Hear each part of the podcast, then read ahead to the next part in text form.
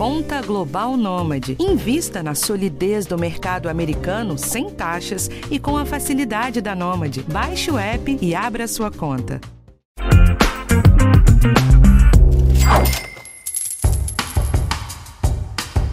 Sempre que um profissional deixa a CLT para trabalhar por conta própria, vem aquela dúvida: quanto que eu preciso ganhar para me manter no fim do mês? E o faturamento desse novo trabalho é o centro desse questionamento. Então eu trago aqui para você algumas dicas e sugestões para quem acabou de virar freelancer e ainda não está familiarizado com esse mercado, ou para quem está partindo para o trabalho autônomo e ainda não sabe como fazer a sua precificação, ou seja, colocar aquele preço no seu trabalho. Eu sou Rafael Martins e esse é o podcast Educação Financeira do G1. Hoje o episódio é o primeiro de duas partes e eu já dei o spoiler aí no começo. São dois entrevistados, um para falar especificamente dos trabalhadores freelancer e outro para dar dicas de como que você introduz uma micro ou pequena empresa no mercado em meus concorrentes.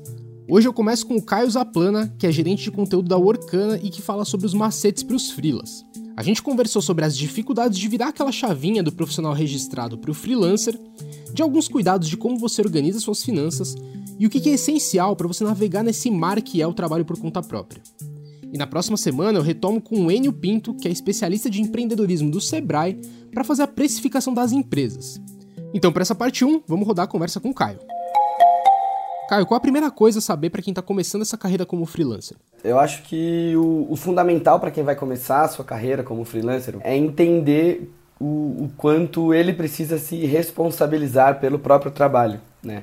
É, uma vez que você, numa carreira assim, não tem horário para entrar, para sair, então acho que o, primeiro ponto é você ter, ter muito claro na sua, na sua mente que é, você pode sim ganhar dinheiro, é, mas claro, isso não vai vir, não vai cair do seu colo de qualquer jeito. Você tem sim fazer a sua parte, fazer seu esforço, tanto para se posicionar como um freelancer né, e conquistar novos projetos e ir atrás deles. Mas e na prática, qual é a recomendação para quem está começando? Qual é a preparação? O que você tem que estudar? Eu acredito que o primeiro, o primeiro passo é você ter muito claro qual é o tipo de serviço que você vai prestar. E aí acho que vale a pena fazer um match com as suas habilidades, não necessariamente com as suas experiências, mas acho que precisa ter muito claro o que você quer fazer, qual é o tipo de trabalho efetivamente que você quer prestar. Então, não sei, putz, eu sou muito bom é, em redação, eu gosto muito de escrever. Talvez você não seja um jornalista, mas você tem essa habilidade reconhecido em você, né? E então acho que primeiro é definir qual é o tipo de habilidade que você vai usar para colocar à disposição é, para trabalhar como freelancer. O, o segundo passo é justamente mapear onde você pode oferecer esse serviço. E aí existe uma porção de, de, de sites que te ajudam nisso. Você pode se colocar à disposição né, e, e divulgar o, o, seu, o seu serviço, o seu trabalho, é, para tentar encontrar projetos de quem esteja procurando alguém que faça esse tipo de trabalho. É... E claro, você, você, você comentou que ah, o que eu preciso estudar, o que eu preciso saber. Isso é muito importante para na hora de conseguir os projetos. Quando você está montando o seu perfil é, como, como freelancer, é, é muito importante completar é, todas as informações sobre você, as experiências que você já teve, o que você já fez, como fez. Se você tiver exemplos disso, é, como portfólio, esse tipo de coisa, isso tudo ajuda muito. E qual que você acha que é o grande desafio, principalmente nesse início? É a disciplina para uma nova forma de trabalhar? Eu acho que a disciplina maior, Rafa, não é na, na, na hora de fazer o trabalho. Acho que isso todo mundo tem que ter, todos os bons profissionais cumprem os seus prazos e entregam né, o melhor trabalho possível dentro do prazo determinado. A disciplina vai muito na hora de prospectar projetos, né, de como você vai atrás desse projeto. E eu acho que vai muito também de, do quanto você coloca a cara no mundo para isso, né? De você dizer para os seus amigos, para seus familiares, para todo mundo, de que você agora está fazendo esse tipo de trabalho, você buscar projetos em, em plataformas como a Workana, que, que vão abrir portas para te conectar com outras pessoas, né? E outros clientes que estão precisando de, de, de, de projetos, né? Que tem projetos para que você faça. É, então eu acho que é essa proatividade, é você se preparar é, de montar um bom portfólio, montar um bom, um bom perfil em, em qualquer uma dessas plataformas e efetivamente correr atrás. Né? É, você se candidatar, você conversar, você fazer uma proposta bem elaborada. É, acho que esse tipo de coisa é que faz a diferença do que simplesmente você só esperar né, alguém te, te encontrar. Tá, mas o que, que você diria que é a grande diferença do freelancer para o trabalho de carteira assinada, por exemplo? Eu acredito que o principal é realmente mudar a chavinha do, do que é garantido e do que não é. Né? Querendo ou não, é, os, os trabalhadores que são é, com carteira assinada, eles de certa forma têm uma garantia de que no dia 5 ele vai receber um, um, o seu salário naquele valor e aquilo não vai mudar. E acho que para quem quer entrar nesse, nessa jornada de trabalho freelancer, né, de ser um talento independente, é, precisa entender que isso não vai acontecer e precisa saber lidar com essa inconsistência, né?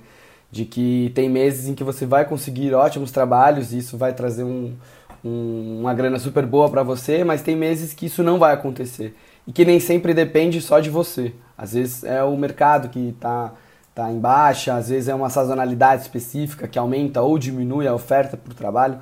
Então eu acho que isso, isso tudo é muito importante e eu acho que seja o mais difícil de lidar. É com a incerteza de, nossa, quanto eu vou receber no final do mês. Então acho que aprender a conviver com essa, com essa incerteza e se organizar financeiramente para isso, que eu acho que é o principal, é, seja mais difícil. Mas uma vez que você esteja mais estabelecido nesse, nesse, nesse modelo, é, não só como bem posicionado profissionalmente, né, ou como um profissional conhecido, com vários clientes já um pouco mais fixos, mas acho que quando você entende esse tipo de, de, de situação, te posiciona também a, a usar melhor o seu dinheiro, que, né, a maneira como você é, recebe, o quanto você vai receber e como você vai gastar esse dinheiro ao longo do mês. Claro que dentro da, da situação particular de cada um. Mas eu acho que essa seria a questão principal, de muita gente não consegue se organizar da maneira correta para ter um salário tão flutuante assim como é o, o de um freelancer. Eu faço uma pequena pausa e eu já retorno com mais perguntas para o Caio Zaplana.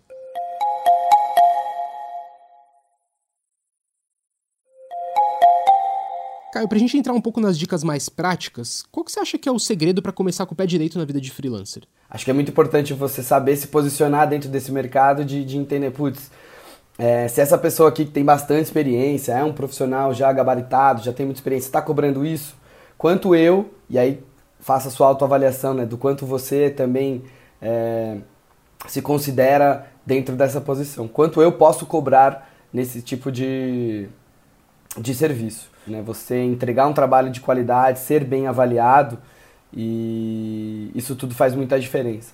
E aí vai, acho que uma outra dica que eu dou é lembrar que o seu trabalho como freelancer não é só na entrega final. Eu acho que toda a experiência de quem vai te contratar conta. Então, o seu atendimento, a agilidade com que você responde, que você demonstra o interesse em fazer o projeto, em ajudar e resolver o problema daquela pessoa, seja ela qual, qual for, é, isso tudo conta muito. Mas isso é um diferencial que está além das suas habilidades em si. Acho que vai muito de como você encara e atende faz o, né, o projeto acontecer. Esse meio de caminho também é muito importante. Tá, mas vamos para a pergunta fundamental do episódio então. Como que se aprende a colocar um preço no trabalho de freelancer? É, sobre a precificação, ela não é uma ciência muito exata, viu, Rafa? É, eu vejo eu vejo muito muitos freelancers eles, eles montam seus preços né, do, do, do, seu projeto, do seu trabalho, de acordo com, com alguns fatores. É importante você saber mais ou menos qual é a média do mercado, e aí isso você consegue fazer numa pesquisa rápida de, bom, é, para esse tipo de entrega, esse tipo de valor que está sendo cobrado. Eu acho que você deve colocar o, o, seu próprio valor e aí os seus diferenciais, dependendo do, do, do, do quanto você é, é, habilidoso né, com, com aquilo que você está entregando. Se você, é, se você já tem muitos cursos, muitas experiências, se você já trabalhou em outras empresas ou, ou qualquer coisa nesse tipo que dê um, que te dê base para você né, fazer uma cobrança maior e efetivamente também a entrega né, que, você, que, você, que você faz. Eu acho que muito do valor é, não só auto-atribuído, é também o, o, valor que os seus clientes vão te dar.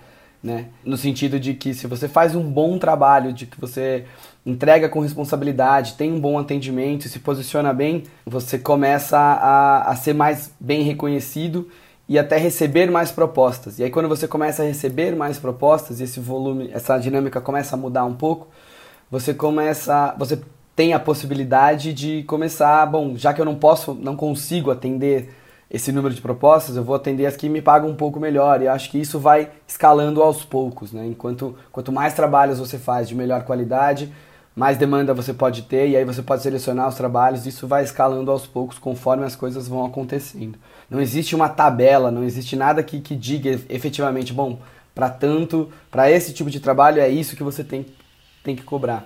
Eu acho que você tem que considerar sim os, os custos que você vai ter nisso, seja de, de horas gastas, seja de material é, ou, ou, qualquer coisa que seja, colocá-los nessa conta, para que no final das contas esse, essa sua jornada como talento independente é, valha a pena, né? seja, seja válida tanto para você quanto para quem está também contratando os seus serviços. Fazendo bons primeiros projetos, entregando bem, atendendo bem, eu acho que é natural se você mantiver o seu esforço e é, e a sua busca por novos projetos ser uma coisa constante, que é o que, é o que a gente comentou de você se esforçar para fazer acontecer, esse caminho fica ainda mais, mais natural e mais tranquilo para quem está começando.